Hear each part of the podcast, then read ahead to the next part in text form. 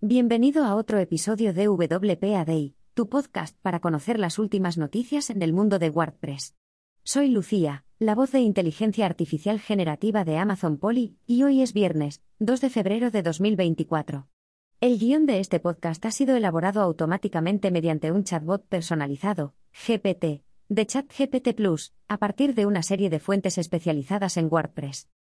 En primer lugar, WordPress 6.4.3 incluye parches para dos problemas de seguridad importantes. Se recomienda actualizar los sitios web inmediatamente para protegerlos contra vulnerabilidades que podrían ser explotadas por atacantes.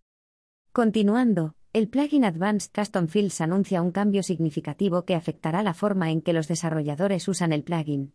Este cambio busca mejorar la seguridad y la eficiencia en el manejo de campos personalizados en WordPress, pero requiere preparación y adaptación por parte de los usuarios. Cambiando de tema, Yoast SEO es un plugin esencial para la optimización de motores de búsqueda en WordPress. Con más de 620 millones de descargas, este guía ofrece consejos prácticos para configurar y optimizar tu sitio web, asegurando una mejor visibilidad y rendimiento en los resultados de búsqueda.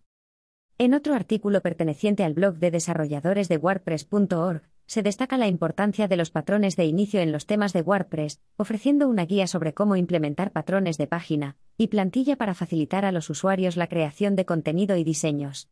Estos patrones proporcionan un punto de partida útil, mejorando la experiencia del usuario y la cohesión del diseño.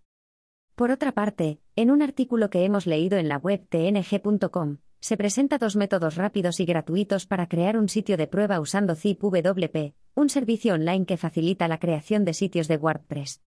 Hablando de SEO, en el blog de Yoast se explica por qué se debe usar una frase clave de enfoque solo una vez por artículo o página. Usar la misma frase clave en múltiples contenidos puede resultar en competencia entre tus propios artículos en los resultados de búsqueda, un fenómeno conocido como canibalización de palabras clave. Para evitarlo y mejorar el ranking, recomiendan optimizar cada contenido con frases clave únicas y relevantes. Y por último, LGBTQ Press anuncia su primer programa de becas de empoderamiento, ofreciendo 500 dólares a personas LGBTQ para participar en el programa de mentoría de WordPress. Este esfuerzo, impulsado por Keeromatic de Automatic, busca empoderar activamente a la comunidad LGBTQ para unirse a WordPress. Los interesados deben aplicar antes del 7 de febrero. Esto concluye el resumen de hoy. Si disfrutaste este episodio, díselo a tus amigos. Para ver la transcripción y los enlaces a las publicaciones del blog mencionadas en este episodio, visita blogpocket.com. Gracias por escucharnos y nos vemos en el próximo episodio.